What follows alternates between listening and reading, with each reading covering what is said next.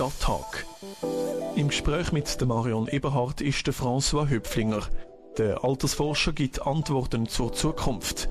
Wie lange sollen wir arbeiten? Wenn die Menschen wirklich mit 65 in Ruhestand oder würden sie lieber länger arbeiten? Wie werden ältere Menschen in Zukunft mit ihrem Alter umgehen? Und wie hat der François Höpflinger selber mit dem Alter werden? Der Stadttag, unterstützt von Radio Top. Guten Abend miteinander. Ich freue mich, dass Sie heute alle da sind und möchte Sie um einen herzlichen Applaus für François Höpflinger bitten.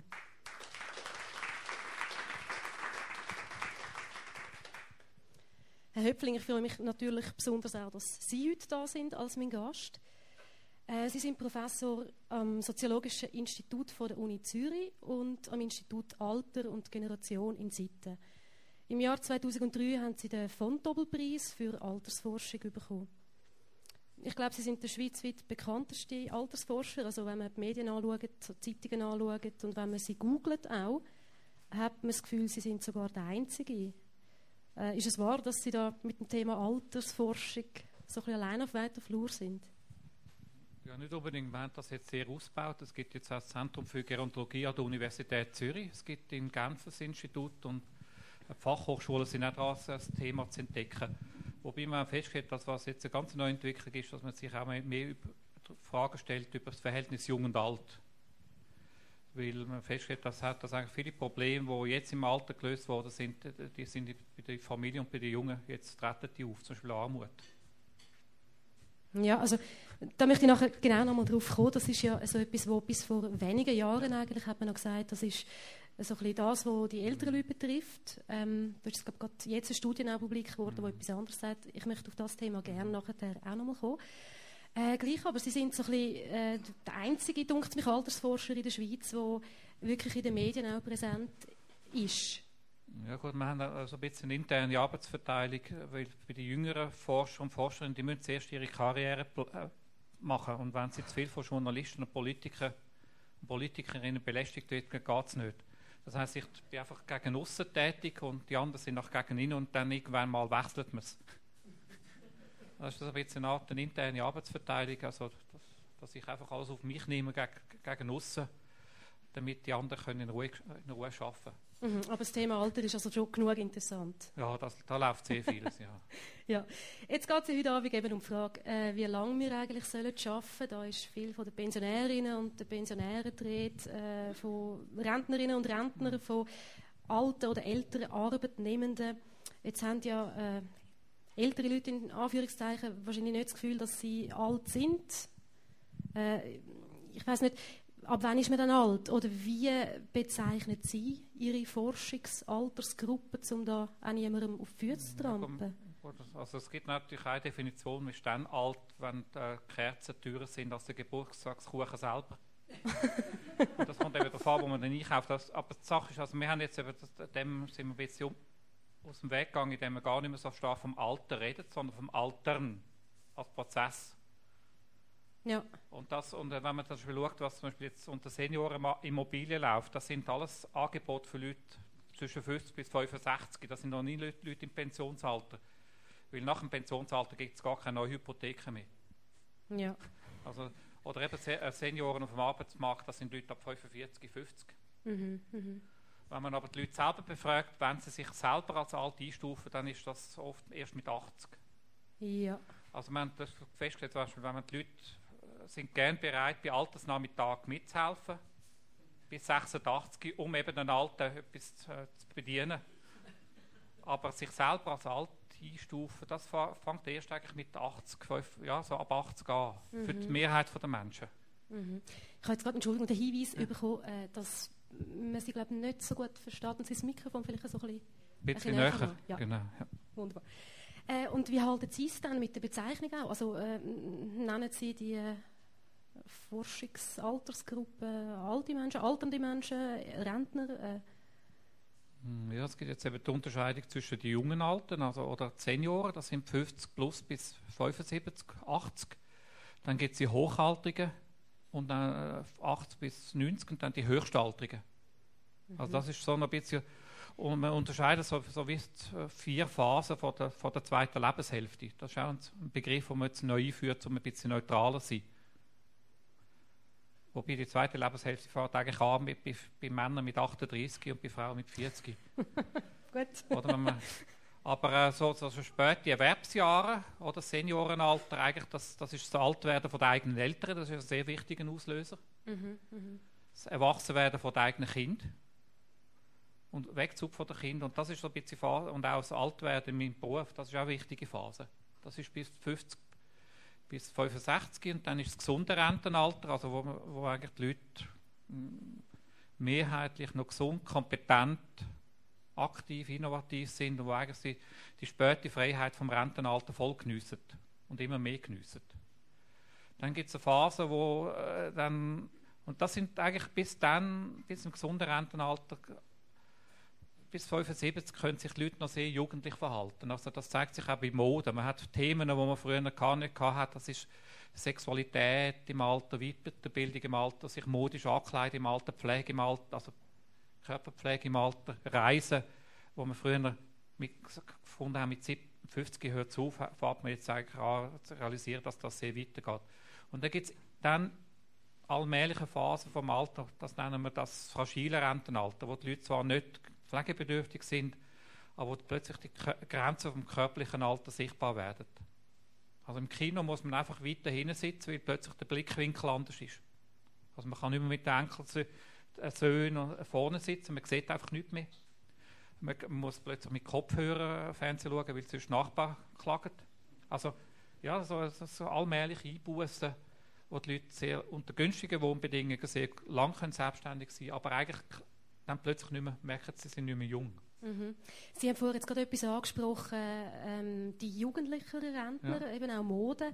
Also in die Frage, äh, bin ich zu alt für das? Kann ich das noch anziehen? Ist das, ist das ein Thema für die jetzige, ich sage es mal, Jungrentner-Generation, wo halt vielleicht auch ja, andere Vorbilder oder, oder wie eine Art keine Vorbilder äh, hat? Ja, das, änd, das, ändert sich sehr rasch. Also ein Teil von der jetzt 70-Jährigen, die haben noch das Gefühl, sie, sie können nicht mehr, nicht mehr Neues anfangen. Aber immer mehr, die, die jetzt kommen, die merken, dass eigentlich äh, gerade mit einer guten wirtschaftlichen Absicherung im Rentenalter eigentlich mehr Freiheiten haben als früher. Oder wenn man mal ein Rentner, AHV-Rentner und Rentnerin ist, dann kann einem niemand künden. Man hat eigentlich wirklich vollständige Freiheit. Und man festgestellt, dass zum Teil Leute jetzt mit 70 eigentlich heute das Verhalten zeigen, das man früher bei 50-Jährigen hatten.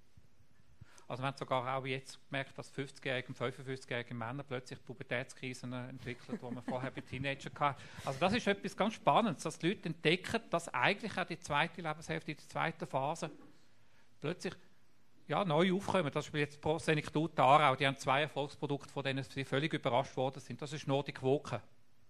Also das ist mhm. mit den Stöcken. Ist gesund, macht ein bisschen Lärm. Wenn man, also man hört Leute, wenn sie über die Gletscher wandern, hört man vier Kilometer vorher schon. Und dann das zweite Produkt, das ist ein Bauchtanz für Frauen ab 55. Mhm. Mhm. Das haben sie völlig nicht erwartet. Und zwar machen das die Frauen für sich und nicht für die Männer. Das ist etwas ganz auch Neues, oder? Ja. Also entstehen mhm. ganz neue Entwicklungen, wo man, wo, man, ja, wo man lange Zeit unterschätzt hat. Ja. Und wenn Sie jetzt sagen, dass äh, viele Männer eben so mit 55 so ein bisschen ja, oder eine postpubertäre Phase durchmachen, ist denn das die, äh, das, was man früher Midlife Crisis genannt hat, wo aber dann früher angefangen hat, oder gibt es die auch noch? Also äh, hat sich das ja. einfach verschoben? Ja, die Midlife Crisis gibt es noch, also, wobei es gibt zwei Midlife Formen von Midlife-Krise mit 50. Das eine ist, dass man alles erreicht hat, was man sich geplant hat, also Einfamilienhaus, viel Geld auf der Bank, man hat auch keine UBS-Aktien mehr, und, aber man, hat plötzlich, man merkt plötzlich, dass man hat einen guten Job, man merkt aber, das ist nicht das, Geile, also der Sinn vom Leben, also Sinnkrise. Und dann gibt es eine andere, äh, wo natürlich dramatischer ist, eine Midlife-Krise, dass man realisiert, dass man gewisse Sachen nicht mehr kann erreichen kann. Ja. Also zum Beispiel Frauen, die jetzt mit 45 kein Kind haben, die müssen ganz sich anders orientieren, damit sie Kontaktpflege im, im höheren Alter können behalten. Also es ist nicht so, dass Kinderlose einsam sind im Alter, aber sie müssen es anders gestalten.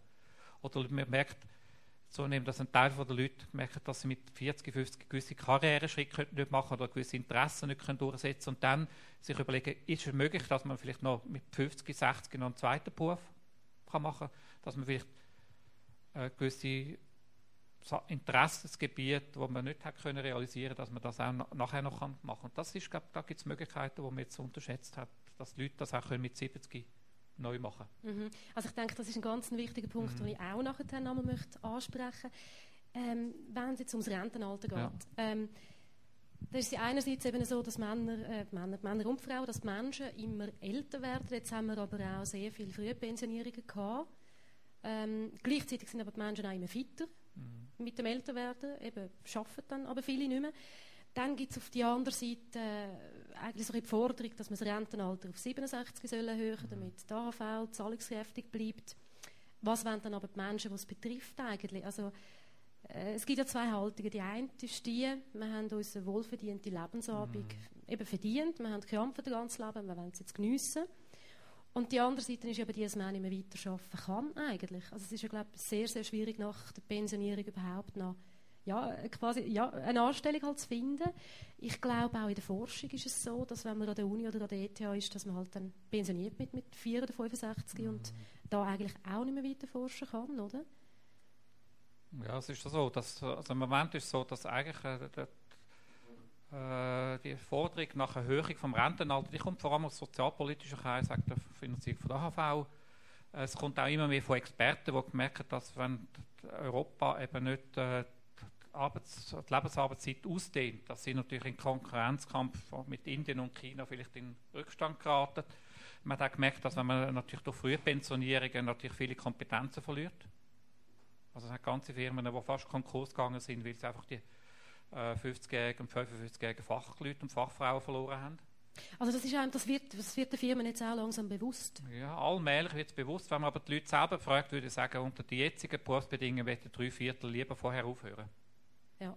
Aber Sie sagen auch, wenn es andere Bedingungen gäbe, dann könnte man sich es durchaus länger vorstellen. Ja, im Grunde genommen finde ich es eben, die, Forderung nach Erhöhung vom Rentenalter oder Ausdehnung von der Lebensarbeitszeit finde ich eine ganz interessante Forderung, weil die Forderung nur realisierbar ist, wenn man die Leute lebenslang human behandelt am Arbeitsplatz. Also eigentlich braucht es sehr viele Voraussetzungen, damit es überhaupt funktioniert. Also wenn man, also wenn man jetzt zum Beispiel das Rentenalter jetzt würde erhöhen würde, man von 100 Franken, die man einspart bei der AHV, würde man wahrscheinlich 60 Franken wieder ausgeben bei der IV, Sozialhilfe, Krankenkasse, Gesundheitswesen. Also der Spareffekt wäre relativ gering. Mhm. Das also, heißt, wir haben im Moment noch gar keine, wir haben im Moment gar keine Arbeitsbedingungen in vielen Fällen, die es erlauben, dass die Leute länger arbeiten als 65 oder vielleicht sogar in vielen Fällen äh, länger als 60. Mhm. Insofern findet Sie dann das Rentenalter 64, äh, 65 macht Sinn? Ja, einfach das festes Rentenalter macht eigentlich wenig Sinn, weil die Interessen und Bedürfnisse und, und von Leuten sind sehr unterschiedlich. Ja. Und es ist interessant, dass eigentlich die Idee, dass mit 65 fertig ist, die stammt aus dem deutschen Sozialversicherungsrecht 1912. Also der Bismarck hat ursprünglich 70 Jahre wählen. Und das ist schon äh, eigentlich die, Grenze, die magische Grenze von 65, wo man auch demografisch sagt, ab 65 gehören die Leute zu den Alten. Eben, also das ist ja, das ist, ist es damals darum gegangen, dass die Leute nicht mehr sollen arbeiten dürfen oder dass sie nicht mehr sollen arbeiten müssen? Ja, es ist vor allem darum gegangen, dass man nicht mehr müssen, äh, dass man hat wählen, dass die, es sind ja relativ wenig Leute überhaupt zu dieser Zeit, 1912 überhaupt 65 geworden. Das sind vor allem äh, Beamte gewesen. Und man hat einfach wählen, dass die Beamten, äh, wenn sie, wenn sie schon sich für den Staat einsetzen, dass sie eben auch ähm, Perspektiven haben jenseits vom Beruf, dass sie nicht rebellieren. Mhm. Im Moment, wo man die AHV eingeführt hat, ist glaube ich, die Lebenserwartung in der Schweiz um, um die 64, 65, 60 gewesen. Jetzt ist es 79 bei den Männern und bei den Frauen 84. Also müssen wir es jetzt im Prinzip auf 80 erhöhen? Ja, also wenn man jetzt die Situation 1948 will, einfach äh, also mal Grundidee, abhalten, Grundidee, dann müssen wir zu 75. 75. Aber das ist völlig unrealistisch unter den jetzigen Arbeitsbedingungen. Gleichzeitig haben wir eben realisiert, dass wir eben durch Frühpension Frühpensionierung haben sich eben auch als Sackgasse erwiesen, weil durch Frühpensionierung die Jugendarbeitslosigkeit zum Beispiel in Frankreich und Deutschland ist gestiegen und nicht gesunken. Und in der Schweiz? Ja gut, in der Schweiz hat man, hat, ist selten, sind frühe Pensionierungen später gekommen und der Anteil von Leuten, die, 65, die arbeiten bis 65 ist höher als in anderen Ländern. Also die mhm. Schweiz hat eine hohe Erwerbsquote von der Personen 65, 55 bis 64. Gut, also in Deutschland und Frankreich hat aber die Geschichte mit den Frühpensionierungen Ja. nicht funktioniert, um die Jugendarbeitslosigkeit Mhm. eindämmen. Äh, warum nicht? Ist Ja, ja sind einfach, die Arbeitsplätze sind einfach verschwunden. Was, was durch Frühpensionierungen ver- forciert worden ist, ist einfach ein technischer und organisatorischer Wandel. Mhm. Wie hat denn das aber überhaupt, äh, oder wie kommt man so weit in einer Gesellschaft, dass man eben den, den Know-how-Verlust hinnimmt und, und sich offensichtlich zu wenig überlegt, dass es ein Verlust ist? Also irgendwo geht es da ja auch so ein bisschen um eine Haltung vielleicht. Ja, gut, Also- es hat natürlich viel jetzt so Re- Reorganisationen gegeben im- im Management. Und wir haben eine ganz neue Managementvorstellung gehabt. Und dann ist natürlich Frühpensionierungen sind auch ein Machtmittel gewesen, um das historische äh, Gedächtnis von Firmen zu vernichten. Ja. Also wenn in einer Firma alle über 50, 55-Jährigen nicht mehr dabei sind, das hat mit Banken festgestellt, dann weiß niemand mehr, dass es früher besser, äh, besser war und kann auch Widerstand, keinen Widerstand leisten. Also Aber ist es denn früher besser gewesen?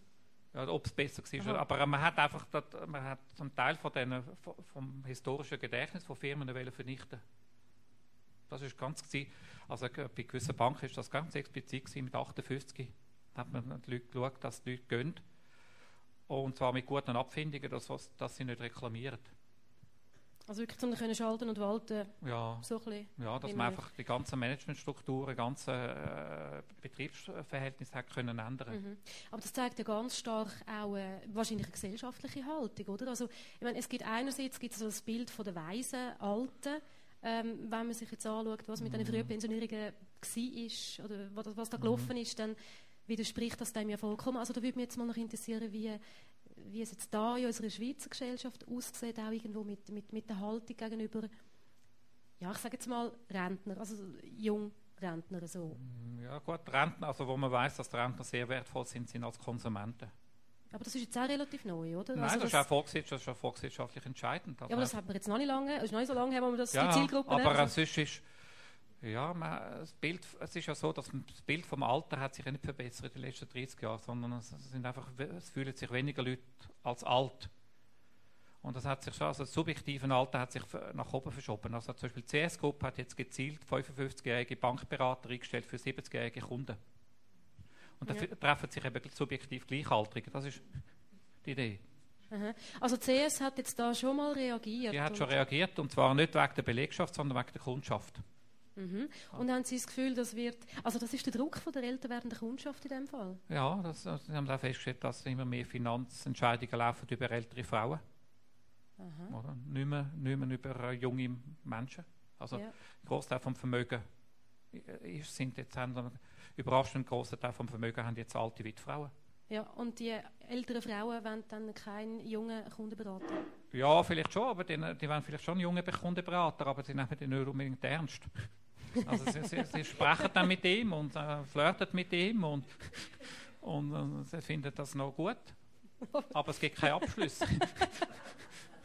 also das ist noch interessant, oder? Man also wir haben einmal, das ist auch noch, wenn ich sage, wir haben einmal eine Rekrutenschule in ein Alters- und Pflegeheim geschickt und das sind ja hauptsächlich Frauen und was interessant war, ist, das hat gut, sehr gut funktioniert, aber was niemand erwartet hat und was die äh, militärische Führung völlig durcheinander gebracht hat, dass die alten Frauen haben mit den jungen Männern geflirtet und geschäkert, wo, wo, wo, wo äh, die jungen Männer nicht gewusst haben, was ihnen passiert. Oder?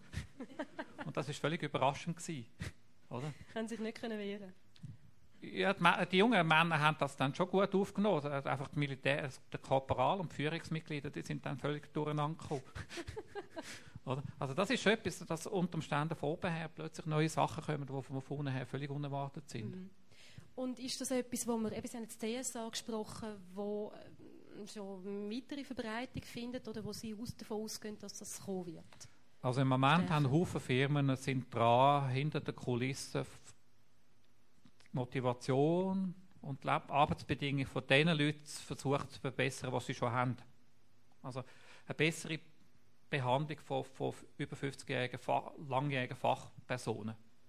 Es geht noch nicht darum, um Be- Neubeschäftigung von den Personen, die jetzt Arbeit suchen, sondern es geht darum, die Leute und die Kompetenzen, die man schon hat, einzubeziehen, stärker einzubeziehen.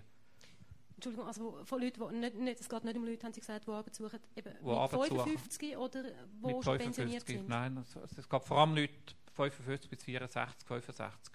Es geht auch noch nicht darum, jetzt Leute über das 65 hinweg zu mobilisieren. Also zum Beispiel die ABB hat das Modell, dass zum Beispiel Führungskräfte ab 60 die müssen zwangsweise aus der Linie, aus der Führungsverantwortung zurücktreten und die kommen in Beratungsfunktion. Mhm. Sie verdienen weniger, haben aber dafür auch gewisse Verantwortlichkeiten weniger und haben vielleicht auch mehr Freiheiten, ihren, ihren Arbeitsstil für sich zu organisieren als Berater. Und wie gehen Sie damit um? Also ist ein, ein, ein ja, weil es als Zwangscharakter hat, aber es funktioniert relativ gut. Also es scheint, dass da auch eine gewisse Entlastung ist und weil es alle gleich betrifft, ist das auch weniger Beleidigung, als wenn es wenn es eine Wahlmöglichkeit wäre. Ja. Aber es ist schon, es ist zum Teil für einige ist das natürlich eine harte Herausforderung, plötzlich äh, selbstständig beratend zu sein und selbstständig äh, zum Beispiel Aufträge reinzuholen. Und auch zum Beispiel Beratungen zu machen, wo sie dann plötzlich auch mit jüngeren Frauen zusammenarbeiten müssen. Also sind das jetzt interne äh, Beratungen? Nein, also auch extern. Die müssen dann Teil, die müssen auch im, auf dem Wettbewerb dann aktiv, also wettbewerbsorientiert arbeiten. Aha, also ist nicht ein internes Mentoring? Nein, das ist nicht nur intern. Nein. Ja. Und die Sache, dass man aber sagt, eben, ähm, Jüngere können von Eltern lernen, Ältere lernen, also quasi das Gleiche, was Sie gesagt haben, es, es gibt einen, äh, quasi Führungs- oder man gibt Führung ab, aber dafür ja. tritt man als Mentor auf gegen ihnen. Ja gut, so ein Mentorensystem, das, wir haben festgestellt, das funktioniert nur dann, wenn wir Leute haben, die sich engagieren, ohne sich zu stark einzumischen. Und wenn wir Mentoren haben, die älter sind, die müssen ihr Alter akzeptieren. Also was immer, was beim Mentorensystem schlecht ist, wenn die älteren Mentoren versuchen, sich durch das Mentoring soziokulturell zu verjüngen. Mhm. Das, dann funktioniert es nicht. Das heißt, also, können Sie das nochmal ein Ja, das ist, oder wenn zum Beispiel jemand junge Leute beraten dann muss er auch offen sein gegenüber Jüngeren, er muss seine Erfahrung nicht aufs aufdrängen. Das heißt, also, die Leute müssen sich engagieren und ohne jetzt den, den, den jüngeren Leuten einfach die Luft wegzunehmen. Mhm. Und dann akzeptieren es die Jüngeren auch? Ja, dann, oh, das, dann muss man auch, klar, die Generationendifferenz muss de deklariert werden. Zum Beispiel zeigen, man muss, also steht die Frage Du-Kultur oder nicht Du-Kultur, die Frage von körperlicher Nähe beim, beim, rein beim, beim Gespräch. Junge untereinander, die sind viel näher, als wenn sie jung und alt kommunizieren. Und das muss, und wenn man das nicht thematisiert, wenn die Leute nicht das eigene Alter akzeptieren können und realisieren, dass sie älter sind als 35 mit 60, dann funktioniert das Mentorensystem nicht. Mhm. Und das heißt aber, dass die Firmen eigentlich sehr stark da, also die Firmen, hm, was auch immer, irgendeine Firmenleitung muss sich darum kümmern, dass das wirklich begleitet wird. Das ja, das muss begleitet also. und zum Teil muss es auch so, dass plötzlich das Mentorensystem muss umgekehrt werden. Plötzlich müssen ältere Leute von jüngeren Leuten lernen, weil die Jüngeren die längste Erfahrung haben mit neuen Technologien. Aha, und wie funktioniert das? Also zeigen Sie ja, das da ist schon, das ist, das, das ist eine, das ist eine Herausforderung. Oder man geht immer davon aus, dass die Eltern haben mehr Erfahrung oder sind weiser.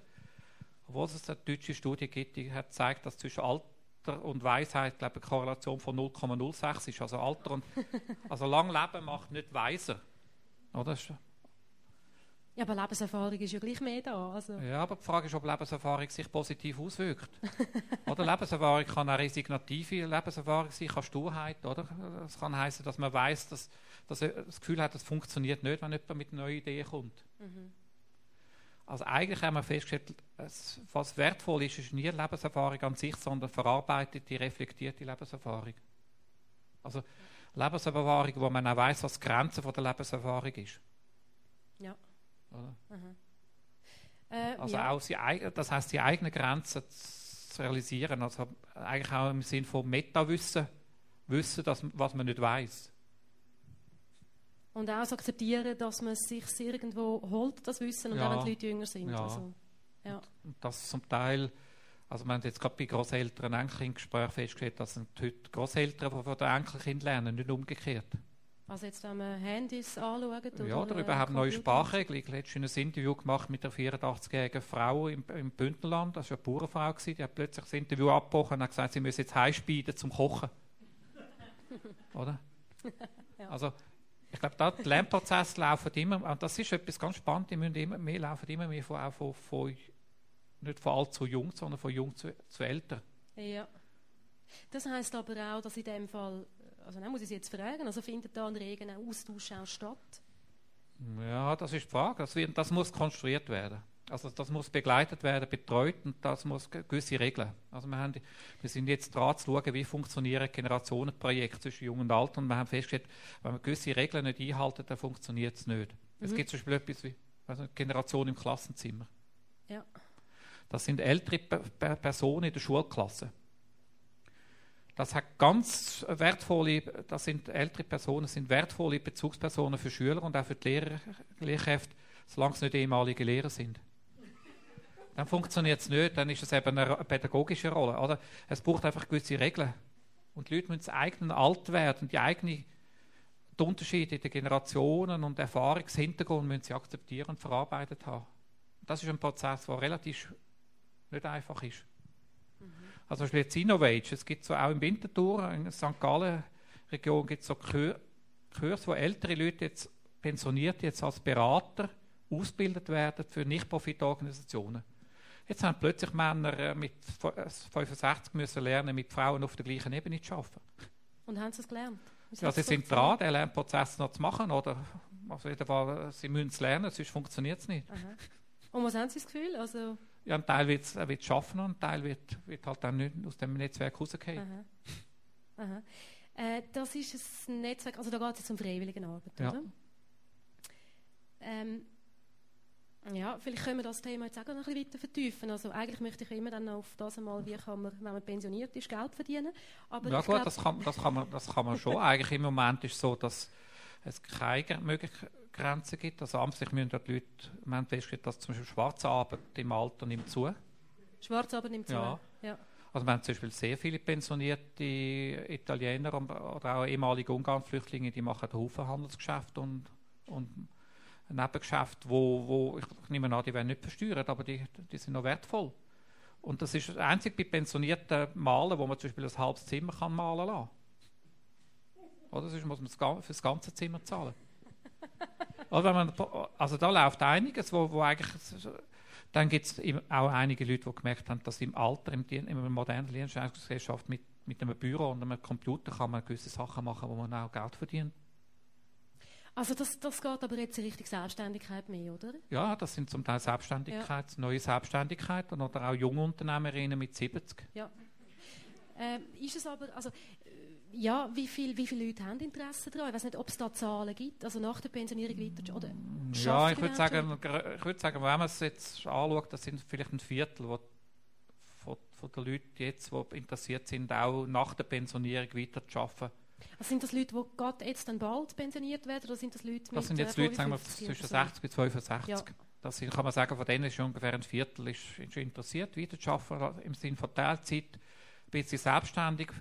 Ein grosser Teil wird eigentlich in anderen Bereichen arbeiten, als sie vorher tätig sind. Man zum Beispiel die Bundesverwaltung hat gedacht, sie können jetzt die, die, die jetzt pensioniert werden, können sie als Berater für die Bundesverwaltung einstellen. Die haben das Programm entwickelt, es hat, ich glaube, zwei Leute haben sich gemolden. Hey. Von 1500. Mhm. Die anderen wollen etwas anderes machen. Und ich glaube, das ist ganz interessant und wichtig, dass man auch eine Art Seitenwechselmöglichkeiten gibt. Zum Beispiel, dass Leute auch Gartenarbeiten machen können. Also es gibt einen mhm. Teil der Leute, die sind aktiver denn je, aber die machen einfach nicht verdienen, die machen Gartenarbeit, die machen die schönsten Rosen im Schrebergarten, ja. in Kreuzlingen oder Modelleisenbahnen. Also es gibt ein ganzes Netzwerk von älteren Männern, die machen Modelleisenbahnen Märklin und die haben unheimliches Fachwissen, aber natürlich über die Krokodil und Fachwissen und Modelleisenbahnen und die kaufen zum Teil die teuren Maschinen gemeinsam, genossenschaftlich, stellen es genossenschaftlich aus, lehren, wie man, wie man eine Schiene selber bastelt, oder? Das Technorama hat ja auch einen Teil von pensionierten Fachleuten, die dort den Schülern zeigen, wie, wie alte Maschinen funktionieren. Mhm. Die machen das zum Teil gratis. Eben, jetzt kann ich ja. sagen, ich glaube, Freiwilligenarbeit nach der Pensionierung ist ja ganz stark verbreitet. Also sei das jetzt so, mhm. sei das jetzt so, zum Beispiel, wie Sie jetzt gebracht haben, oder ich glaube auch Betreuung von Enkelkindern, oder? Mhm. Äh, ich glaube, das sind x Stunden, wo da... Ja, das sind zwei Milliarden Franken pro Jahr. Unbezahlte Arbeit, Enkelkindbetreuung. Zwei Milliarden Franken ja. pro Jahr, das ist ja, ja. sehr viel, oder? Ja. Also, wenn man sich überlegt, was das eigentlich heisst, Ja gut, das, das heißt, dass da eigentlich, äh, wenn man, dass eigentlich der Arbeitsbegriff äh, eigentlich ausdehnbar ist. Also wenn man das Stichwort hat produktive Arbeit, dann muss man sagen, dass im Grunde genommen ein Großteil der Leute eigentlich produktive Arbeit leistet. Also man festgeht zum Beispiel dass die Hälfte von der Frau, ja, Frauen zum Beispiel zwischen 60, 65 und 69 arbeiten im Durchschnitt 22 Stunden im Haushalt. Und da gehört auch die Betreuung vom, vom, von der Pensionierung vom Ehemann dazu. Oder das ist ein Halbtagsjob. Also wenn man das alles anschaut, dann wird eigentlich sind, dann ist Arbeit im Alter läuft. Das ist oft unbezahlte Arbeit, das ist oft unsichtbare Arbeit. Aber es ist eigentlich sehr wertvolle Arbeit. Mhm. Aber es ist ja bei uns, ich nehme es mindestens so wahr, ja schon so. Man wird über die Arbeit und damit auch über das Geld definiert. Oder, ja, also ich denke, freiwillige Arbeit ja, ist vielleicht für viele, viele eine schwierige Geschichte, die äh, immer äh, geschafft haben, zum Geld zu verdienen. Ja. Und jetzt kein Geld mehr dafür verdienen, außer ihre AV-Rente, die ja meistens relativ äh, tief ist. Ja gut, man kann sagen, das ist so tief, ein Teil der Leute haben relativ hohe Renten heute. Also mit dem beruflichen Vorsorge, das nicht, betrifft nicht alle, man kann sagen, also die Zahl der wohlhabenden Rentner hat eindeutig, und Rentnerinnen hat eindeutig zugenommen. Trotzdem ist die Zahl der einkommensschwachen Rentnerinnen und Rentner mit 20% gleich geblieben. Stabil geblieben. Und ungefähr 12 von allen AHV-Rentner und Rentnerinnen beziehen Ergänzungsleistungen zur AHV. Also die sind dann unter dem Existenzminimum mit ihren Renten. Mhm. Also da hat sich nicht viel. Aber äh, die, äh, durch die Ergänzungsleistungen sind eben auch ältere Leute besser wirtschaftlich abgesichert als junge Familien zum Beispiel. Ja. Weil das ist ein Rechtsanspruch. Wenn Sozialhilfe ist kein Rechtsanspruch und ist sogar rückzahlbar, lebenslang nach dem Gesetz. Mhm. Und ich glaube, ein Teil der Leute, die haben eben äh, ihre äh, Erwerbsarbeit eigentlich sehr, äh, haben eigentlich dann, würde ich sagen, die Nase voll von Erwerbsarbeit und wollen eigentlich eher Arbeiten machen, die sie selber gestalten. Auch wenn sie es dafür selber müssen zahlen ja, ich möchte da noch mal, gleich noch mal schnell einhaken und fragen, was gibt es für Möglichkeiten für Pensionierte, außer in die Selbstständigkeit zu gehen? Ja. Ähm, es gibt ja ich, es ist immer schwierig, überhaupt, Sie sagen ab glaub, 50 oder ist es schon 45 mhm. heute überhaupt eine Stelle zu finden. Und wenn man dann pensioniert ist, ist es ja. Ja, es gibt, es gibt natürlich immer noch Verwaltungen und Kantone, die keine Leute anstellen nach 65. Einfach, das ist eindeutig Diskriminierung. Es gibt zunehmend jetzt aber mehr Betriebe, die haben gemerkt, dass auch zum Teil in gewissen Bereichen wichtig ist, dass man auch ältere Leute anstellen kann. Das fährt jetzt an. Also für Hilfsarbeiten oder auch Beratungen sind jetzt dran, Firmen zu überlegen, ob sie gewisse Sachen machen. Das fährt aber erst an. Also, wobei äh, zum Beispiel in, in London hat Sainsbury, die haben jetzt während der Sommermonate, wo die Jungen in der Ferien sind, haben die jetzt zum Beispiel an der Kasse Frauen zwischen 75 bis 85. Ah ja, ja. Äh, wobei das ganz lang, also geht dann viel gemächlich. Es wird aber viel mehr, es gibt viel mehr Gespräche an der Kasse, aber sie haben einfach, weil es langsamer geht, haben sie einfach drei, vier Kassen mehr offen. Oh, wobei dort in England natürlich die Rente sehr tief ist, da müssen sehr viel. Aber ich, meine Vermutung ist, dass in Zukunft die Rentner werden die Arbeitskräfte-Reservoir von der Zukunft. Das heißt, je nach Konjunkturbedarf wird man die Leute wieder einsetzen. Es gibt zum Beispiel jetzt eine Firma in Deutschland, die haben jetzt Mühe, Mühe junge Ingenieure zu finden, weil die, die werden von den grossen Firmen auf, engagiert. Jetzt suchen sie ältere Ingenieure und sogar pensionierte Ingenieure und haben einen riesigen Erfolg, weil die zum Teil sogar bereit sind, nach Singapur und Malaysia mal drei Monate mit der Ehefrau äh, einen Auftrag zu übernehmen, weil, weil sie haben kein Kind zu, zu betreuen, oder? Mhm. Also das ist jetzt interessant, Sie sagen, das fängt eigentlich schon an, obwohl es noch nicht so weit ist, dass ähm, man zu wenig Junge eigentlich bald hat, also Junge jetzt, sagen ja. mal, Nicht-Rentner, die einzahlen können in AV. Also es ist wie noch nicht das Thema. Also Nein, in der Schweiz haben wir natürlich das äh, Arbeitskräftemangel natürlich kompensiert durch Einwanderung aus Deutschland. Und wird sich das verändern? Ja also, gut, Deutschland wird immer noch ein interessanter Markt sein für die Schweizer zum Mobilisieren. Also, aber also die Einwanderung aus, aus wird immer noch eine Rolle spielen. Und es wird sich aber schon ändern. Beim ersten Mal ist es so, dass viele Firmen realisieren, dass auf dem Arbeitsmarkt der Anteil der über 50-Jährigen, der nimmt jetzt zu von ungefähr 23% auf 30% Das heißt, man hat relativ mehr Ältere und weniger Junge. Genau. Das wird ja aber, glaube ich, glaub, äh, das Jahr 2015 ist irgendwie so ein Schlüsseljahr, ja. äh, mm. wo es dann etwa so weit sein wird, glaube ich. Ist das ja, richtig immer noch? Genau. Ja, wo sich, wo man, also man hat schon für das Jahr 2010 knapp, Verknappung Arbeitskräfte vermutet, aber da, dank Einwanderung ist es wahrscheinlich erst ab 2015. Gut, also das ist jetzt die eine Geschichte, wo man sagt, es muss eigentlich so mhm. kommen, dass der Arbeitsmarkt auch für die Eltern mhm. geöffnet wird. Die Beispiele, die Sie jetzt aber vorher gebracht haben, die haben eigentlich eine andere Ursache, oder? Also die haben den Grund, dass man merkt, dass das auch gefordert, oder ja, dass es auch gefordert ist, vielleicht von der Kundschaft her. Ja, das ist sehr eindeutig, oder, dass jetzt von der Kundschaft, der Druck kommt vor allem für Dienstleistungsunternehmungen, die, die ältere Kunden haben. Also die Basler äh, Landschaftliche Kantonalbank, die haben jetzt elf äh, Seniorenberater, also pensionierte Berater, die machen die Hausbesuche. Mhm. Und die, das, die, organisieren sich selber, die machen das in Teilzeit, die machen äh, drei, vierstündige Beratungsgespräche. Das Interessante ist, wenn es Abschlüsse gibt, dann, dann kommen die jungen Bankfachleute Kommission über. Ah, das, das heißt, die Jungen profitieren auch und so gibt es weniger Generationenkonflikt. Und das funktioniert sehr gut. Ich glaube, außer dass jetzt ein Teil von den Seniorenberater äh, aufpassen müssen mit dem Gewicht, weil sie zu viel Kuchen bekommen. Oder? Das ist ja nicht, es ist ja eher so Kundenbindung, oder? Mhm, mh. Aber äh, es, ist, äh, es ist interessant, dass da, und man, was man auch versucht, ist natürlich in verschiedenen Bereichen jetzt äh, neue Formen von Berufsende. Also das Entlastungsangebot bei, bei älter werdenden langjährigen Mitarbeitern zu haben. Zum Beispiel AXA Winterthur hat jetzt das Modell, dass Leute gegen die letzten drei, vier Jahre vom Berufsleben können auf 80 Prozent reduzieren, wenn sie wollen, kommen aber 100 Prozent Rentenansprüche über. Also sie haben einfach für drei, vier Jahre 20 Prozent weniger Lohn und das können sie verkraften, weil Kinder, Kinder sind schon nicht mehr, Kinderkosten sind schon abgeschrieben. Mhm, mh. Aber sie haben keinen Verlust bei der Rente.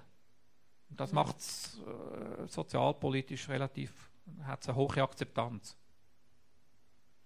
Und haben Sie das Gefühl, das ist so eine von den Richtungen, in die es gehen könnte?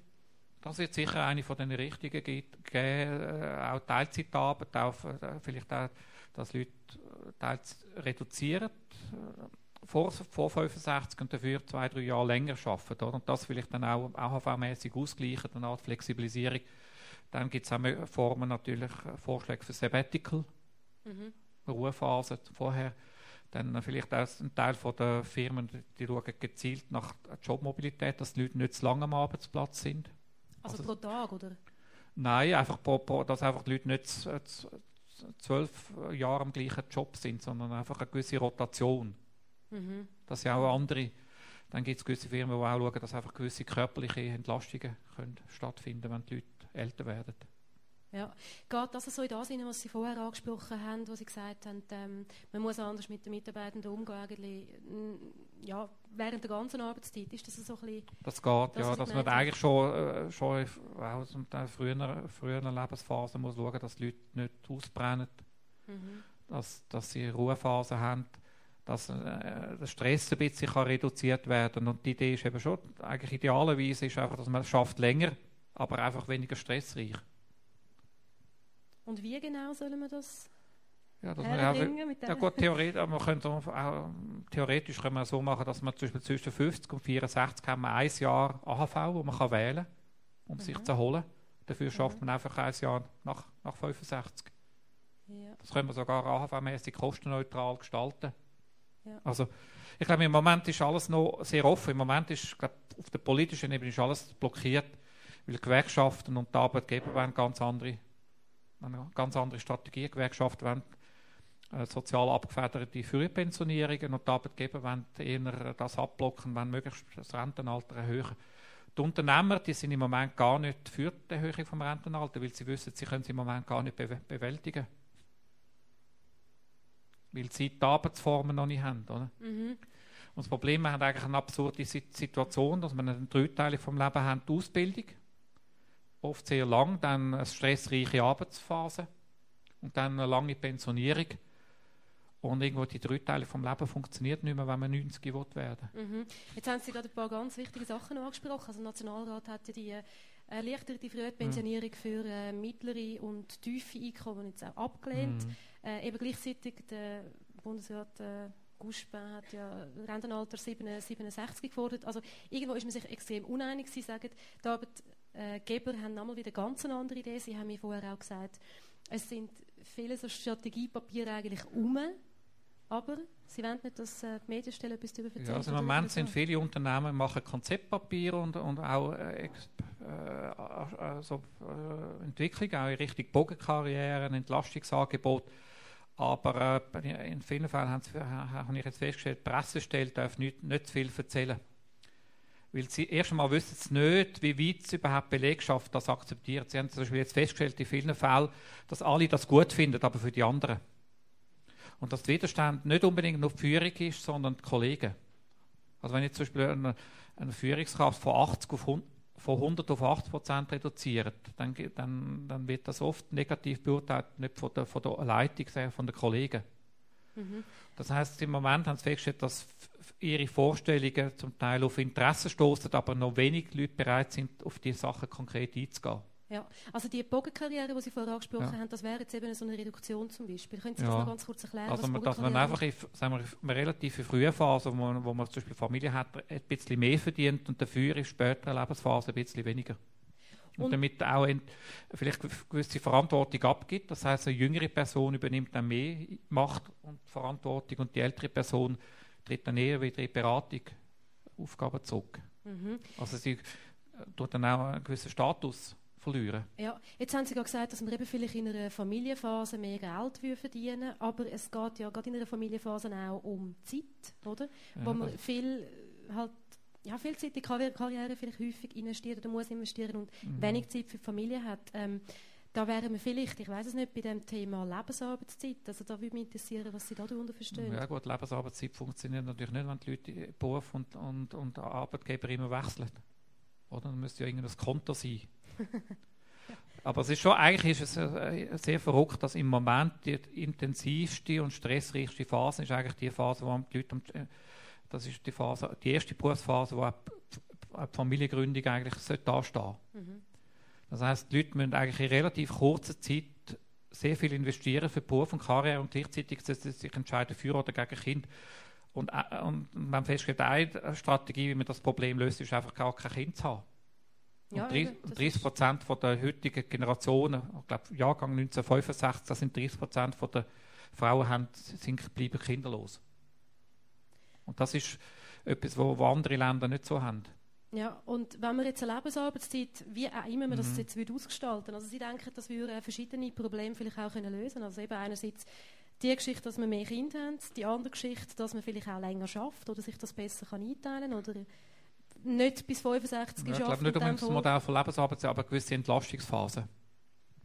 Oder? Und also, wir haben auch festgestellt, dass in einigen Betrieben zum Beispiel jüngere Personen mit, mit Kindern, die sehr stressreich sind, dann, da ist es gelungen, durch, durch eine gute Mischung und das Verhältnis von Jung und Alt, das Ausbrennen, Burnout-Syndrom bei Jungen hat, hat abgenommen, wenn man ältere Fachfrauen hat, gerade im Spitalwesen. Mhm die gewusst haben, wie man mit gewissen heiklen Situationen umgeht. Also auch mit, schwier mit schwierigen Patientensituationen. Also man gewisse Situationen, die sehr stressreich sind, weil man halt muss Erfahrung einbringen, dass man das Stechen dann bei Älteren muss, ja, Ältere einbezieht.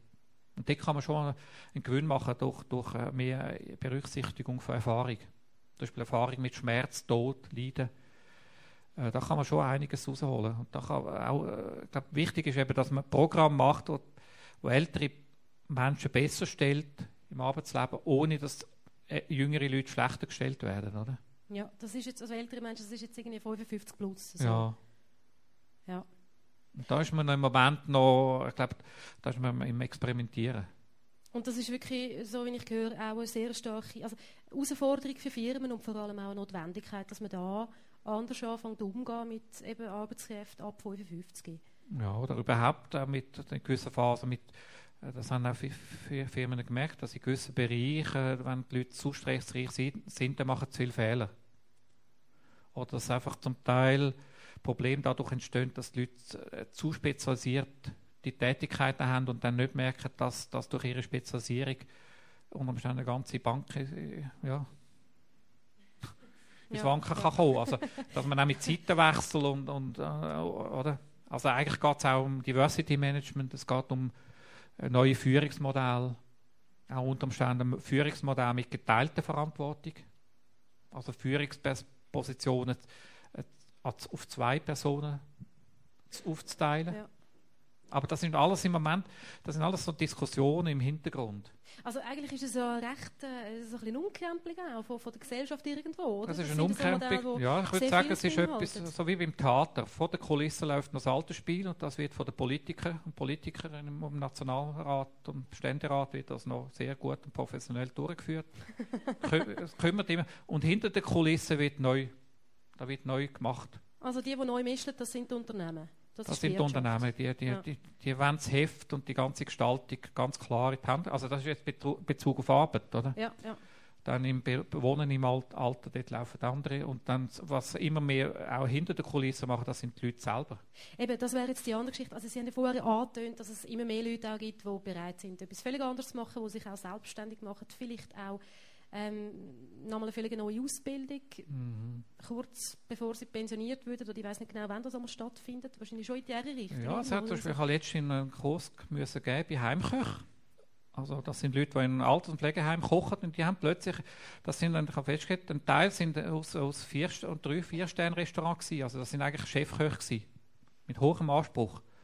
Und die haben aber festgestellt, dass eigentlich das Publikum da bei den ganz Reichen, oder, in St. Moritz, das ist einfach nicht unbedingt das, das ideale Publikum für einen Koch.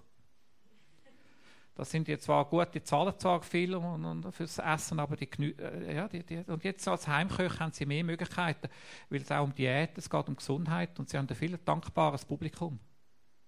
Mhm. Und sie haben so festgestellt, dass sie so mit Demenzkranken, das ist etwas, da können sie sehr viel rausholen, also mit der richtigen Kochen also sie haben viel mehr Gestaltungsmöglichkeiten und haben viel weniger irgendwie arrogante Kunden und Kundinnen. Also die haben plötzlich entdeckt, dass jetzt durch, durch, durch Wechsel, und sie verdienen allerdings weniger und haben auch weniger Ansehen, aber sie haben einfach mehr Freude am Job. Also da tut sich in dem Fall, ja, da tut sich das viel. Hat, das habe ich auch nicht realisiert, mhm. oder? dass da die Leute äh, plötzlich, oder?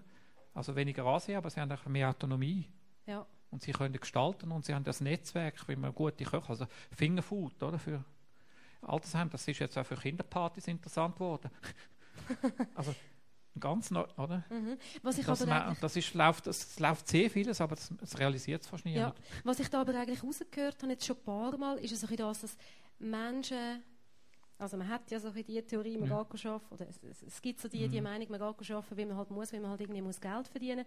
Ich habe immer das Gefühl, Menschen haben ja einen Gestaltungswillen und wollen ja auch etwas tun. Was ich bei Ihnen jetzt rausgehöre mhm. heute Abend, ist, geht schon eigentlich ein bisschen in die Richtung. Ähm, ich muss mich fragen, Sie haben vorher gesagt, bei den Modellen, die wir jetzt haben, ist es für, viel, für die meisten nicht interessant, länger zu arbeiten als bis zum Rentenalter. Mhm. Ähm, offensichtlich, wenn Sie aber könnten gestalten oder das anders machen, dann würden Sie wählen. Verstehe ich Sie da richtig? Zum Teil. Es läuft natürlich jetzt sehr viel, also auch Gestaltung läuft natürlich jetzt nicht im Beruf. Entschuldigung, jetzt habe ich es Läuft eben nicht im Beruf. Sondern, eben jetzt, sondern im Privat und im, im Ding, also sechs bei der Wohngestaltung, sechs bei, bei Hobbys. Bei, bei Gestaltung auch äh, uninteressant, auch wenn man zum Beispiel alter werdende Ehepaare anschaut, da läuft sehr, neu, äh, sehr neu interessante Phänomen von der Neugestaltung von Paarbeziehungen. Mhm. Also ohne, dass sie nicht unbedingt entscheiden müssen. Auch das kann, kann eine Lösung sein. Aber also da passiert auch relativ viel. Und seit wann stellt man das fest, dass sich so das Alter stark verändert? ja, also die äh, Dynamik von der zweiten Lebenshälfte, das ist, würde ich sagen, seit den 90er Jahren. Ja. Das ist, hat auch viel damit zu tun, dass man natürlich jetzt neue Generationen, also die Babyboom-Generation, wo einfach sehr stark die Jugendkultur und, und, und äh, Innovation, das, oder? Also sagen wir, 60-jährige Rock'n'Roll-Künstler, das hätte man nie gedacht, oder? Mhm, Tina mhm. Turner ist ja jetzt über 60.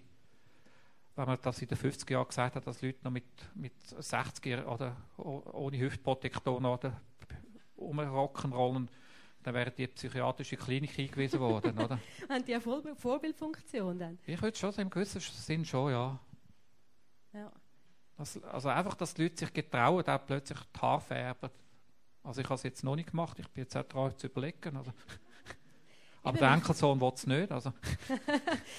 ja, mich, mich nimmt sowieso ein Wunder, wie Sie es dann einmal, oder was Sie sich so vorstellen. Ich glaube, Sie sind jetzt... Äh, 60. Dankeschön. Äh, es wäre ja dann eben bald mal so weit, dass Sie pensioniert würden. Wie stellen Sie ja, sich bin, vor? Ich bin, weil ich eben nicht fest angestellt bin, werde ich eigentlich nicht in dem Sinn pensioniert, sondern ich muss meine berufliche Vorsorge selber organisieren und würde auch gewisse Sachen weitermachen. Aber vielleicht, ja, gut, der Vorteil Alter ist, es hat immer Ältere noch. Also man kommt auf das Subjekt zu, während bei der Jugendforschung kommt man vom Subjekt weg. Ah, das früher, macht die Arbeit immer noch interessant? Ja, ich habe früher ja viel über junge Familien, also wir haben ursprünglich angefangen mit äh, Familienplanung. Ja, was ich selber so wie Ja, dann, dann ist jetzt das mittlere Lebensalter dazu und jetzt kommt das höhere Lebensalter und wahrscheinlich wird man dann mal ein Interview machen bei den 90-Jährigen. das ist der nächste Schritt. Also das hohe Alter, das ist eine spannende Entwicklung. Also Sie stellen sich, sich vor, dass Sie eigentlich mit fortschreitendem Alter sich immer stärker auch mit dem fortschreitenden Alter dann forschungsmäßig beschäftigen werden? Ja, das, das ist eine Idee. Ja. Oder auch für, was vielleicht als Verbindung Alter- und Generationenprojekt. Ja, und bis wann wollen Sie dann weiter arbeiten, weiter forschen? Also ja gut, das, ist, das weiß ich noch. Das hat von der Gesundheit da, von der kognitiven Leistungsfähigkeit. Wahrscheinlich muss man dann irgendwo feststellen, dass, dass ja, ob es überhaupt noch, aber äh, sofort, ja, wahrscheinlich 80, 84. Also mein Vater hat auch bis 84 geschafft, bis er eigentlich den, seinen Schock vom Leben erfahren hat, nämlich er ist Schulgroßvater geworden. das hat er dann, irgendwo ist das Zweig gewesen. Das hat, dann hat er gefunden, dann er sei jetzt wirklich alt und hat dann aufgehört mit Arbeiten. uh, ähm. Und die Schwiegermutter, die ist schon mit 84 noch bei der Jugend äh, Mütterberatung und bei der Pro Juventute. Wobei sie hat dann am Schluss dann vielleicht mehr eher blockiert als, als innoviert. Also muss er dann auch aufhören. Es gibt dann irgendeinen Kipse so ein ja. ja. Also Sie haben eigentlich gute Vorbilder und stellen sich durchaus auch äh, ein, ein, äh, arbeitsaktives Alter vor. Ja, vielleicht einfach mit, dass man sich einfach mehr Gelassenheit und vielleicht auch mehr Sachen selber macht und vielleicht auch mehr zeitliche Horizont und vielleicht auch wieder mal mehr schreiben, oder? Ja. Mhm. Also satirische Sachen, die ich ja früher noch mal geschrieben habe, wieder aufnehmen. Ja. Jetzt haben wir äh, im Mai eine Abstimmung über die 11. Jahrrevision. Ja. Die sollte ja, heisst ähm, die Altersrente flexibler gestalten. Was halten Sie da davon? Ja, im Prinzip, es ist eben zweideutig. Und festgestellt, man hat eigentlich interessanterweise, wenn man zuerst denkt, ein flexibles Rentenalter, wo die Leute selber können ein bisschen wählen ist eigentlich positiv. Jetzt haben wir festgestellt, dass fast 40 Prozent der Leute eigentlich lieber ein festes Rentenalter haben, weil sie dann nicht gezwungen sind zu wählen. Oder, weil, oder wenn man weiß, dass man 64 pensioniert wird oder 65 und alle anderen auch, dann entlastet das einen Teil der Leute. Mhm. Oder, dann, die anderen sind, sind dann auch gleich schlecht dran, oder? Also, und das ist eben, da hat es einen recht grossen Vorbehalt. Einfach hinten, die Mehrheit ist wahrscheinlich für eine Flexibilisierung, aber sie kann sich wahrscheinlich nicht entscheiden, vorher oder nachher. Mhm. Und die Frage ist immer, wer definiert, wer flexibel sein muss. Das ist immer, auch bei flexiblen Arbeitsformen, ist es der Arbeitnehmer oder der Arbeitgeber? Ja, und die Diskussion geht eigentlich, wenn es um Flexibilisierung ja. ja eben bei den einen Oder bei Ehepaar ist es der Ehemann oder die Frau, oder? Ja, das haben wir zum Beispiel festgestellt, dass zum Beispiel ein Teil von der Pensionierung von Ehefrauen flexibilisiert werden nach unten, weil der Ehemann sagt, ja, wenn ich jetzt schon pensioniert bin, dann sollte die Frau auch aufhören. Und Frauen machen dann da eher mit? Ja, die, die müssen mitmachen, oder? Außer sie machen unter schönen Wohnen den Mann weg. Aber es ist, also da gibt es Konflikt, oder? Die Flexibilisierung ist ein, ist ein Anspruch. Ja. ja. Bei allen, also in allen Lebensphasen weil man selber muss Entscheidung treffen und muss dann verantwortlich sein für die Richtigkeit oder die Falschheit von der Entscheidung. Aber das hat ja vielleicht auch damit zu tun, weil äh, es noch nicht eine Rentnergeneration gibt, die Vorbilder haben, die dort schon die Wahlmöglichkeit ja. haben. Also ist das auch etwas, was sich wird bis in zehn Jahren vielleicht geändert hat? Oder was das haben Sie das Gefühl? Das wird sich schon ändern und wahrscheinlich müssen wir schauen, dass eigentlich Pensionierung reversibel ist. Das heißt, wenn sich Leute jetzt entscheiden, mit 60 vorzeitig pensionieren mit gewissen Einbußen und dann merken, dass das nicht funktioniert, dass sie wieder können Erwerbsarbeit eintreten, also wieder ins AV-System hineinkommen. Oder? Im Moment kann man zwar die AHV aufschieben oder machen vorzeitig, aber wenn man mal AV-Rentner ist und Rentnerin, kann man nicht mehr zurück. Und auch bei der beruflichen Vorsorge, oder? Das ist endgültig. Also, ideal wäre, wenn die Leute dann wenn sie merken, das geht nicht, dass sie dann wieder können Erwerbstätigkeit aufzunehmen und das wird dann AHV relevant. Aber dafür müssen sie eben auch angestellt werden. Dafür müssen die Firmen noch mehr Interesse haben an älteren Leuten ja, das schon. und so weit. Wann sind wir dann so mhm. weit? Das wird, ich nehme an, das wird noch ja, sechs, sechs, zehn Jahre gehen. Sechs bis zehn Jahre? Ja. Mhm. Also vor allem, es wird vor allem dann zu einem raschen Anstieg von der äh, von, von der Nachfrage nach Pensionierten gehen, wenn, wenn, wenn einfach Arbeitskräfte im Mangel ist. Ja. Also wie der 60er Jahre, wo Prosenektute hat Aktion P gehabt, das 1960er Jahr, weil man dort einen riesigen Mangel an Arbeitskräften hatte, dann hat man die Aktion P, die Pensionierten wieder am Arbeitsplatz, ist eine Aktion von der Prosenektute. Und das kann durchaus sein, dass man dann sechs Jahre wieder Leute versucht, wieder reinzuholen. Mhm. Wäre das, äh, Sie haben jetzt verschiedene Modelle, Zukunftsmodelle angesprochen. Welches sind die, wo Sie am sinnvollsten finden und welches sind die, wo, wo Sie das Gefühl haben, die können sich durchsetzen? Ich würde sagen, eine abgefederte Teilzeitarbeit. Das wird sich am stärksten durchsetzen. Also das heißt, äh, also dass man keine Rentenansprüche verliert. Mhm. Dann Möglichkeiten von der Reversibilität, Flexibilisierung mit der Re Reversibilität, dass man also den Schritt wieder kann rückgängig machen Das heißt aber also äh, Frühpensionierungen Frühpensionierung, aber dass man tatsächlich dann wieder, wieder kann äh, erwerbstätig sein mit voller Abrechnung von der AHV und dann wird das, äh, hat das einen Erfolg davon, dass man später auch wieder Renten bekommt. Also zweimal AHV-Rente, also die ja zweimal pensioniert. Ja. Und was, sich auch zukommt, was auch zunehmen wird, dass mehr Leute sich selbstständig machen und das eine Kombination von Freizeit, Hobby äh, Selbstständigkeit. Also es gibt jetzt, jetzt im, ich habe gesehen, dass bei der, also wenn man Homöopathie anschaut, ein, ein, ein rechter Teil von den Leuten, die jetzt homöopathische Kügel anbieten oder, oder die Medizin, die sind jetzt schon im Pensionsalter. Und haben die Ausbildung haben, wie nach der Pensionierung ja, dann gemacht, haben, oder? Ja, oder vorher schon, haben wir einen Kundenkreis und, oder? Ja, ah, und arbeiten, haben sich dann so selbstständig weiter, gemacht? Ja. Mhm. Oder auch in gewissen Bereichen, dass Leute eine gewisse Selbstständigkeit, also das wird schon zunehmen, dass sich Leute getrauen. Bis hier, dass ein Teil der Leute, zum Teil in Handwerkerberuf, plötzlich realisieren, dass plötzlich Velomechaniker in Osteuropa sehr gesucht sind. Mhm. ja. Zwar auch haben alle ein Velo, aber weiß niemand, wie man die Velo flickt. Also ja. wir haben zum Beispiel vor, vor ein paar Jahren haben wir in einem pensionierten Behinderten Motorradmechaniker, die im Rollstuhl waren, haben wir seine Garage so eingeführt, dass er vom Rollstuhl hat können mit Motorräder flicken und der war im Quartier sehr beliebt bei den Jungen. Das hat sehr gut verdient. Er hat es also auch verdient und ist sehr äh, und dann ist aber das Problem gewesen, dass man festgestellt hat, die Polizei ist darauf gekommen, dass er eben die Velo von der, äh, die Motorräder von den Jungen frisiert hat.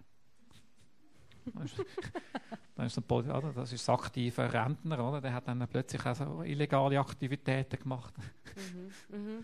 Gut, zum Glück ist dann ein Cousin von ihm in der Polizei gewesen, also es hat keine Strafanzeige Aber das, das, sind zum Teil Überraschungen, oder? Ja. Wo man plötzlich merkt, dass da Gestaltungskraft sind. Ich würde sagen, was im Handwerklichen, da passiert auch etwas. Zum Beispiel jetzt Handwerker merken, realisieren, dass alte Handwerker, wenn sie Geschichte machen, Teil von der Freizeitangebote sein können. Also wie ist das verstanden, Teil von der Freizeitangebote? Ja, zum Beispiel die Drechsel. Alte Schreiner, die realisieren, dass sie jetzt Kurs können geben für Senioren, die, die zahlen, dass sie lernen, einen 14-tägigen ja. Kurs zum Drechseln. Dass sie die Kio-Möbel nachher selber gotisch verzieren. oder? Also, und da ganz neue Entwicklungen, wo ja. man, oder? Eben, das ist jetzt alles so ein bisschen erst das ist alles, Ich würde sagen, das ist alles Anfang. Das ist eine Revolution, ja. wo man Anfang ist. Revolution. Ja, ich würde schon sagen. Das tönt, ja. Mhm.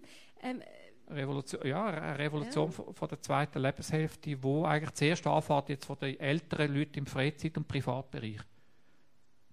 Ja, und was würden Sie Leute halten, die jetzt, heute, morgen pensioniert, äh, Leute raten, die jetzt pensioniert werden und irgendwie noch wollen, A, etwas Sinnvolles machen, B, Geld damit verdienen, also sich selbstständig machen oder in welchen Branchen haben Sie vielleicht die Möglichkeit, um eine wieder, ja, das Wiederanstellung zu finden? kommt halt sehr darauf an, was man für Fähigkeiten hat. Aber welche Branchen sind im Moment, dass wir haben Verkauf gehabt, wir haben äh, ja, Banken gehabt, Versicherungen?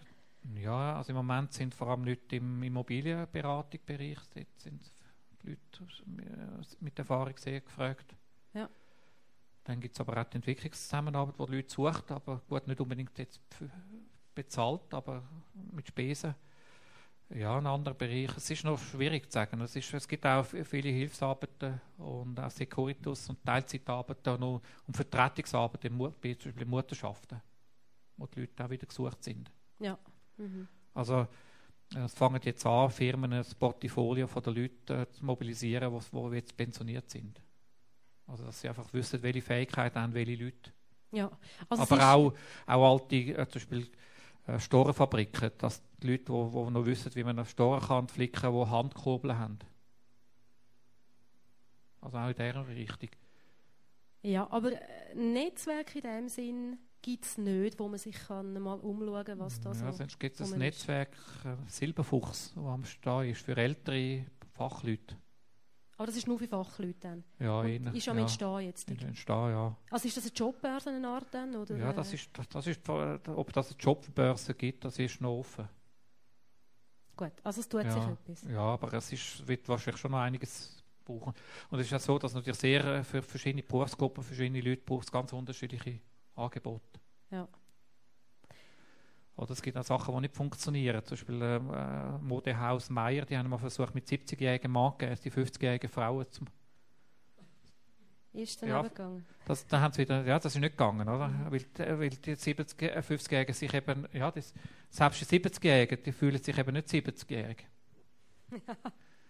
Also da, äh, ja, also man muss einfach Sachen ausprobieren. Und eben, also es ist so ein bisschen, äh, Anfang von der Revolution, so ein bisschen eine Experimentierphase, sagen. Ja. Das kommt vor allem von, Ja. der, ja, von den Unternehmen und von der, von der, von der Einerseits von den Unternehmen und dann von, den, so. von, den, von den älter werdenden Genau. Leuten selber. Wo, aber das, man läuft eher im privaten Bereich. Also ganz interessant, man hat festgestellt, es gibt äh, Garten, englische Garten.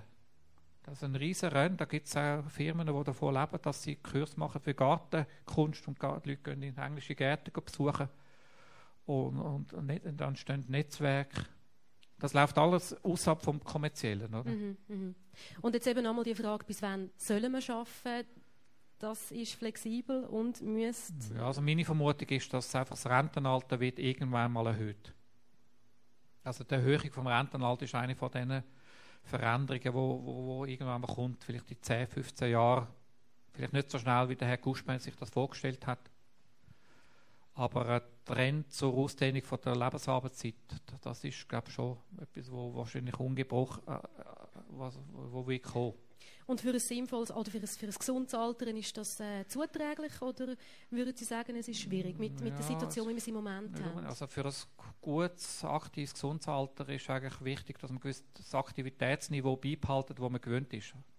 Also Leute, die aktiv sind, werden jünger Lebensjahr, die sind auch besser daran, wenn sie äh, aktiv sind.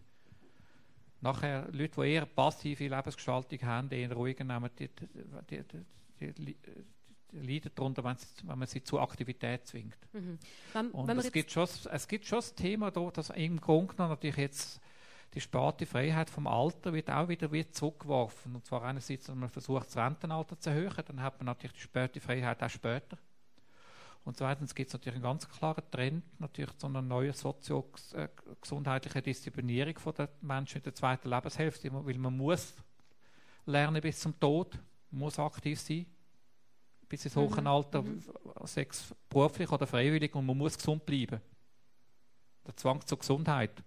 Ich möchte da gerade noch mal schnell drauf kommen. Ich möchte nur mal schnell das Publikum äh, mal darauf vorbereiten, dass man nachher kann Fragen noch stellen kann. Ich habe jetzt noch ein, zwei Fragen und vielleicht können Sie sich Mhm. schon etwas überlegen, wenn Sie noch irgendetwas wissen wollen. Ähm, Sie haben vorher angesprochen, jetzt habe ich den Faden verloren, das mit dem lebenslangen oder mit dem Weiterlernen, äh, mit dem Aktivbleiben. Ich habe es jetzt gerade ein bisschen unschön unterbrochen, vielleicht können Sie einfach noch mal weiter... Also es geht mir ein bisschen um Trends auch, um Ausblick und das wäre jetzt, denke ich, so etwas, oder? Wie, wie sieht das Alter künftig aus? Ja, es, also es ist schon so, da. dass die Leute aktiver werden und sich auch mehr getrauen, Sachen zu machen. Und dass wahrscheinlich auch mehr Leute in der zweiten Lebenshälfte versuchen, auch Sachen zu machen, die sie bisher noch nicht gemacht haben. Sei das beruflich oder was Freizeitgestaltung betrifft? Ja, oder, ja äh, Freizeitgestaltung auch, zum Teil aus einem Hobby im Beruf machen. ja. aber auch zum Teil, dass die Leute zum Teil sich getrauen, auch ihre Ruhephase wirklich zu geniessen. Also Reisen, Lernen, Weiterbildung.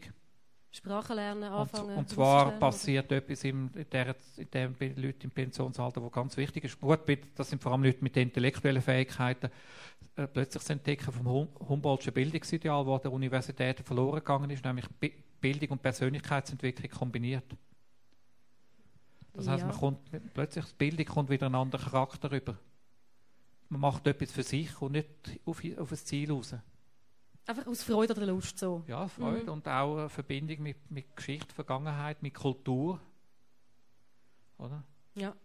Also eigentlich aus der Freude, aus, aus inneren Ankräften und, und aus, ja, wo, wo man wo, wo eigentlich, und wir haben ja festgestellt, äh, im, im im Grund ist das, wo den, Leuten am meisten Freude macht bei der Weiterbildung ist, und bei der Bildung ist das Wissen, das man am Schluss gar nicht braucht.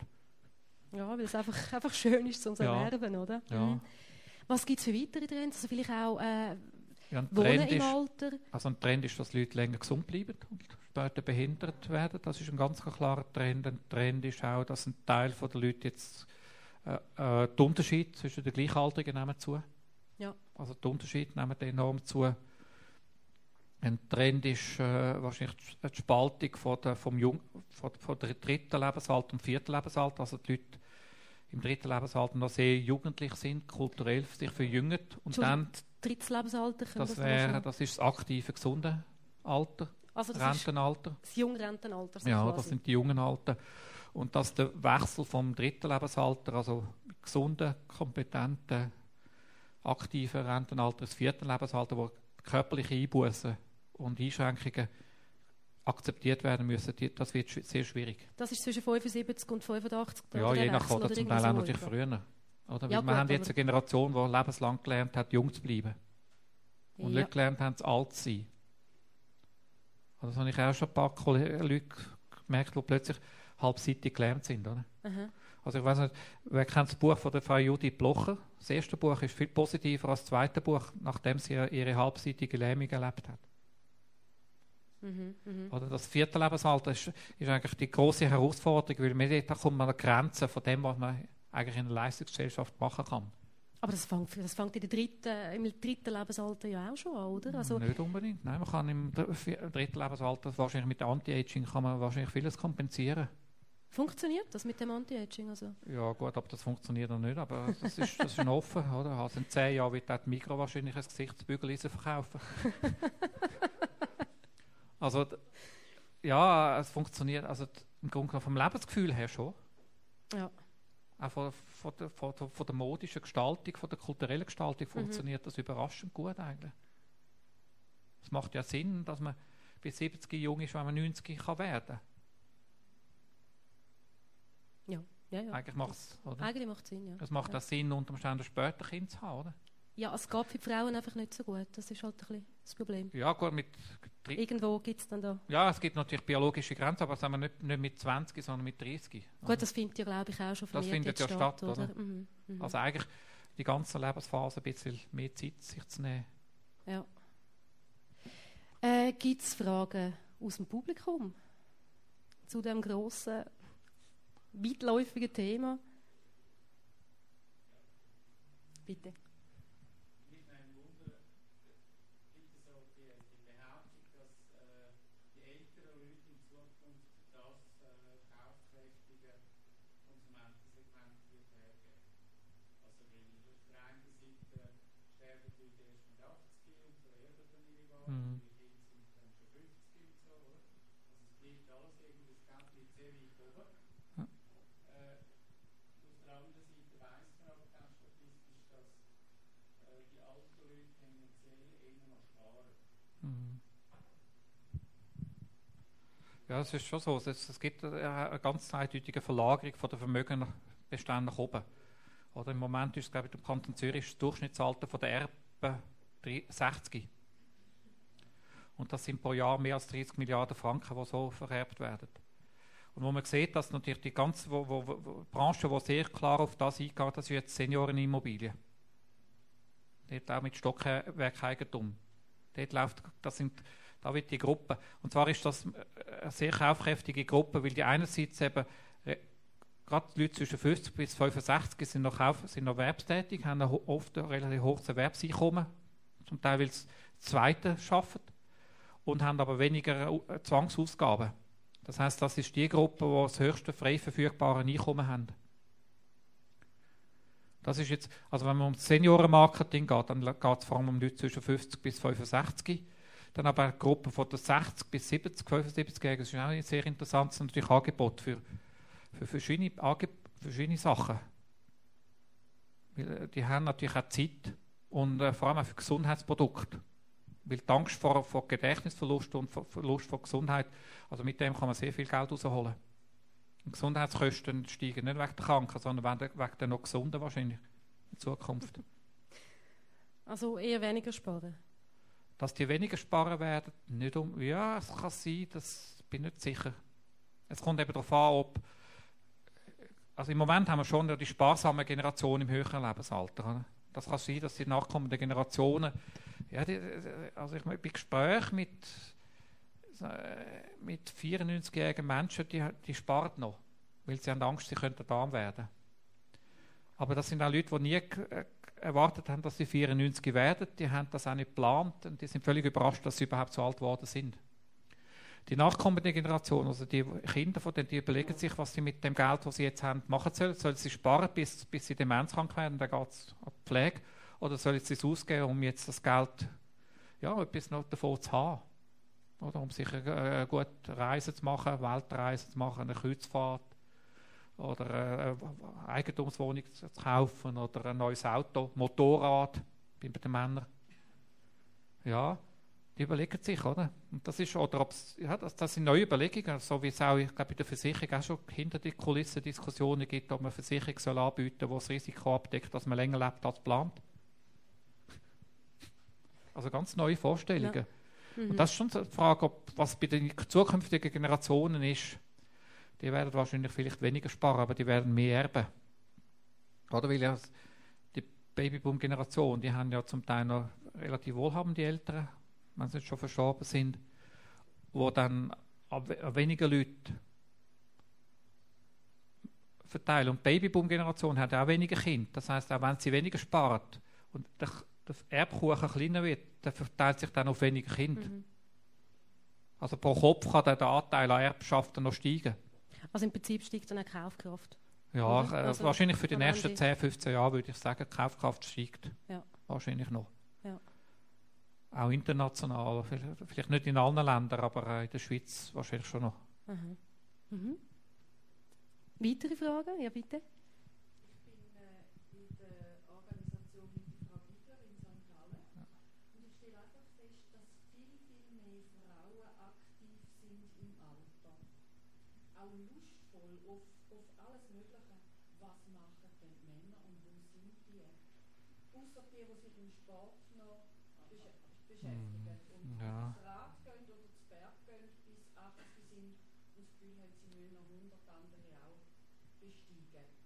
Es ist eben spannend, dass zum Teil natürlich jetzt, äh, wir haben festgestellt, dass erstmal geht es ja äh, die Lebensform von Männern und Frauen im Alter auseinander. Frauen sind häufiger äh, allein, oder? Männer sind häufiger in einer Beziehung, äh, eigentlich auch, selbst, glaube fast die Hälfte der 90-Jährigen sind noch in einer Paarbeziehung und dann ist die ganze äh, Altergestaltung läuft über, über Beziehung, das heißt über die Frau. Die Frau gestaltet das Alter der Männer, in vielen Beziehungen. Und äh, und man feststellt, dass sehr viele Aufbruchsachen, auch zum Beispiel das Entstehen von Altershausgemeinschaften, das läuft alles über Frauennetzwerke. Dort läuft viel mehr, aber es ist viel weniger und hat auch damit zu tun, dass Frauen viel weniger eine lineare Karriere, Berufskarriere haben, sondern immer schon mehr verschiedene ja, Haufen Sachen haben müssen gleichzeitig machen und von dort her auch mehr in der Lage sind aufzubrechen. Wenn Männer zum Teil daran leiden, dass sie zu stark lange Zeit zu spezialisiert worden sind. Ich habe vor kurzem einen Chemiker getroffen, der hat jetzt gemerkt, dass, dass er immer rational war, oder? Und jetzt hat er, er hat, will er seine Emotionalität im Alter er pflegen und entwickeln. Jetzt hat er einen Businessplan zur Entwicklung von seiner Emotionalität entwickelt. Und das funktioniert überhaupt nicht. Und jetzt ist ihm eine Freundin davon gelaufen wegen dem. Und jetzt ist natürlich eine Krise gekommen. Also die Modelle der Männer der jetzigen Generation, die in grossen Organisationen aufgewachsen und gerade in der Region Zür äh, Winterthur hat es viele, die so in grossen Organisationen, die, die, haben noch, die haben irgendwo noch, ja, wenn die Frauen haben ja immer Chaosmanagement mit, mit den Kindern, Klein, kleinen Haushalt, oder, Multitasking, und da läuft schon mehr.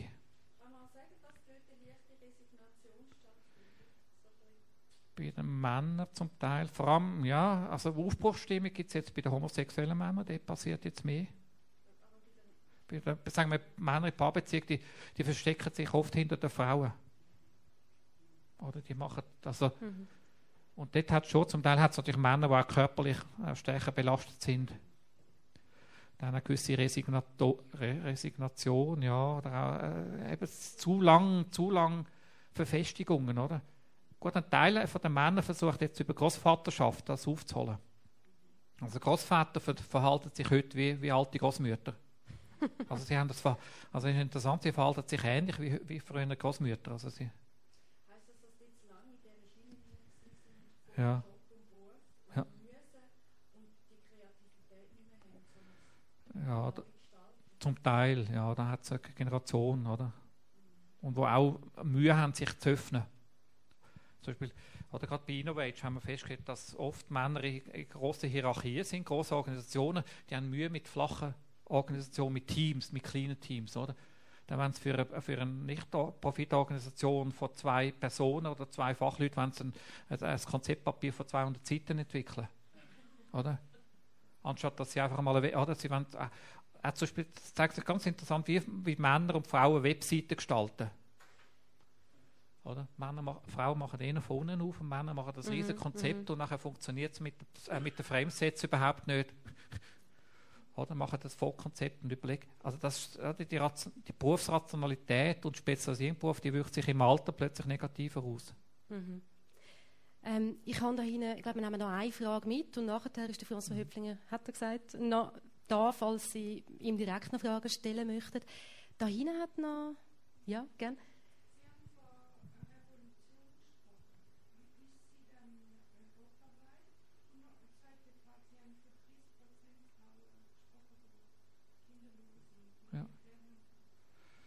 Also vielleicht die, die zweite Frage über Kinderlosigkeit ist ja so, dass wenn man europaweit vergleicht, die neueste Generation ist so, dass äh, äh, Deutschland, Schweiz und Italien jetzt, das, äh, das sind die Länder, wo die Kinderlosigkeit bei der jüngsten Frauengeneration am stärksten zugenommen haben, und zwar wegen familialberuflichen Unvereinbarkeiten. Also es ist vor- allem für äh, gut gebildete Frauen sehr schwierig, Beruf und Familien unter den gleichen Hut zu bringen. Führt dazu, dass fast 40 Prozent der Frauen mit einer guten Ausbildung kinderlos bleiben. Das, das sind einfach Fehler in der, in der Familienpolitik. Äh, und die Frauen, die jetzt Kinder haben in der Schweiz, also im Jahrgang 1965, die, da hat es ungefähr 30 Prozent sind kinderlos. Also, und die, die Kinder haben, die haben im Durchschnitt 2,4 Kinder. Das heißt, man hat eine Trennung zwischen wie eine Polarisierung bei der jüngsten Generation zwischen Frauen mit Kind und ohne Kind. Und die neueste Entwicklung ist aber auch, dass ein Teil der Leute, die jüngste Generation, kein Kind haben, weil ein Kind mit einem jugendorientierten Lebensstil in Konflikt geraten. Also das Baby- und Ber- Bergklettern, Extremklettern, das geht nicht. Ja. Oder? Das ist eine neue, ganz neue Entwicklung. Aber das ist, betrifft jetzt nur Deutschland, Schweiz und Italien. Schweden, Österreich, Frankreich haben eine ganz andere Situation. Da ist Kinderlosigkeit wenig. Das sind also hausgemachte Probleme. Und die, die Revolution ist, was ist eine Frage von der ja, die Schweiz ist so, dass äh, betrifft die Schweiz natürlich ein bisschen stärker als andere Länder, weil die Schweiz, sagen wir, dadurch, dass sie nicht vom Krieg, Weltkrieg zerstört worden ist, wie eine Art einen Generationenvorsprung hat. Oder man hat die reichsten Babyboomer. Die Schweiz hat, hat, hat auch die längste gesunde Lebenserwartung von Europa. Also vielleicht äh, neben Frankreich und, und Holland. Also man, die Schweizer leben im Moment, die Schweizerinnen leben länger gesund und behinderungsfrei als die Deutschen. Das ist einfach ein Vorsprung. Und in der Schweiz durch, durch den Föderalismus haben wir auch sehr viele kleine Strukturen, die es erleichtern, dass Leute mit kleinen, kleinen Aktivitäten sehr viel machen. Wer jetzt aufgeholt hat, ist jetzt Baden-Württemberg mit dem bürgerschaftlichen Engagement. Dort sind viele Projekte entstanden, die für die Schweiz auch interessant sein können. Aber die kleinräumliche Struktur von der Schweiz, man hat ja sehr auch, wenn man schaut, zum Beispiel selbst äh, kleinere Städte wie Chur, oder, wo in anderen Ländern wären das Städte ohne Kultur, die haben da doch eine reichhaltige Kultur, oder? Und das macht es aus, dass wir eben mehr Experimente haben. Also mehr Netzwerk, oder? Mhm. Glaube, das macht dazu aus, aber es macht auch dazu, führt dazu, dass sehr vieles dann gar nicht sichtbar wird, weil das, gerade die Frauennetzwerke, die sind völlig unsichtbar. Ich glaube, es ist da noch einiges wahrscheinlich rum an Fragen. Ich, Ja. ähm, die Zeit ist vorgeschritten. Ich möchte darum damit den offiziellen Teil beenden. Wie gesagt, sie sind aber noch rum, also man kann direkt sie auch noch ansprechen. Äh, die Buchhandlung Tropa ist mit Büchern präsent, mit Büchern zum Thema und mit Büchern von François Höpflinger. Schauen Sie sich so an, vielleicht ist sicher noch etwas dabei, so ein weiterführender Input halt. Ähm, ich danke Ihnen allen, dass Sie da sind heute Abend. Ich wünsche Ihnen vielleicht noch ein schönes Gespräch und eine gute Heimreise. Im Namen vom Stadttag möchte ich Ihnen, Höpflinger, da noch ein Präsent aus Winterthur überreichen und bedanke mich ganz herzlich, dass Sie für ein sehr interessantes Gespräch da sind heute Abend. Merci vielmals.